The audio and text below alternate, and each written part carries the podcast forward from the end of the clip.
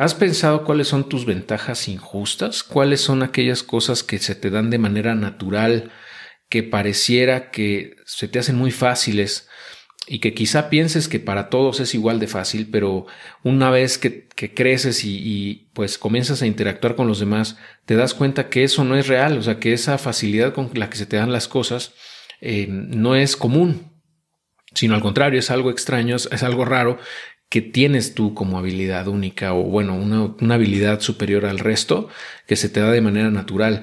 Eh, a eso me refiero muchas veces cuando hablo de ventajas injustas. Eh, y pues todos tenemos ventajas injustas de alguna manera porque pues todos somos diferentes. Entonces algo que a ti se te facilita para otros se le puede hacer complicado y viceversa. Eh, y bueno, yo creo que esas ventajas injustas, ¿no? Este, son injustas porque pues no las tienen otras personas, ¿no? Y ya muchas veces viene de nacimiento. Y no me refiero nada más a eh, en qué nivel socioeconómico naciste, el color de tu piel, tu sexo, el, el país donde hayas nacido. No, me refiero más bien a internamente cómo funcionas cómo piensas, cómo eh, se te facilitan ciertas cosas y eh, pues cómo resuelves los problemas. ¿no? Muchas veces en, en, esos puntos es donde puedes encontrar esas ventajas injustas. Y ahora, una vez que identificas esas ventajas, lo ideal es eh, pues llevar a cabo una actividad en, ese punto en donde a ti se te facilita y puedes de, de esa manera agregar valor a la vida de los demás para poder eh, pues solucionar problemas o ayudarles a mejorar sus vidas de alguna manera, ¿no? Y eso debería, en teoría, retribuirte económicamente también. Eh, y, bueno, pues es, es, eso es un tema de introspección, ¿no? Que tú tienes que hacer.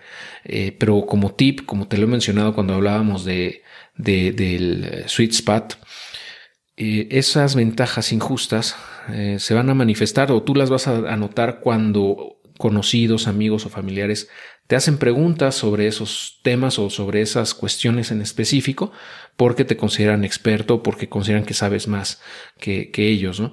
Y, cosas que en el día a día muchas veces no, no parecen importantes, pero si, si los analizas a detalle puedes encontrar esas ventajas, ¿no?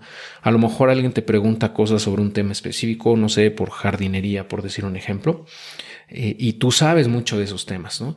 Y, quizás sabes de eso porque te gusta y porque investigas, porque has leído, porque ves videos, etcétera, y porque pones manos a la obra y, conoces mucho de ese tema, ¿no?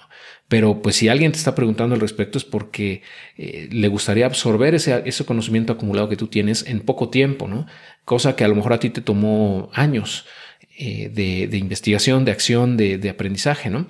Y eso, eso es algo valioso, ¿no? Para los demás. Eh, eso es un ejemplo básicamente, ¿no? Y eh, bueno, eh, a eso me refiero con ventajas injustas. Yo creo que, te digo, hay que autoevaluarnos, hay que conocernos para saber cuáles son y entonces integrar eso en, nuestro, en, nuestro, en nuestra búsqueda del sweet spot. Para poder, de alguna manera, encajar esas ventajas injustas, de alguna manera que podamos crear ya sea un producto, un servicio o una actividad que eh, nos genere ingresos también y que disfrutamos al final de cuentas. Eh, porque normalmente esas ventajas injustas te llevan por caminos que te gustan y que disfrutas y que se te dan de manera natural.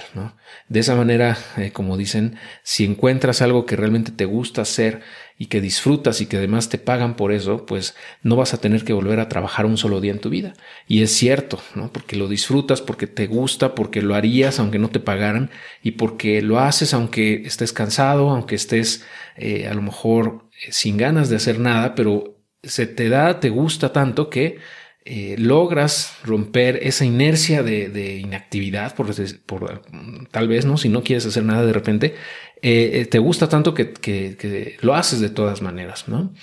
Y bueno, pues te dejo esa tarea, ¿no? Encontrar esas ventajas injustas que tienes y probar, ¿no? Ir probando en esos, en esos puntos, hacer MVPs, como te he mencionado, o ah, algo, hacer algún producto, algún servicio, hacer alguna actividad al respecto que te vaya llevando poco a poco hacia esas acciones, a esas actividades que pues probablemente estén ahí, ¿no? Eh, a la vista de todos, pero que tú no, no eres consciente de y que podrías eh, pues realizar de manera profesional para ayudar a otras personas. Ok.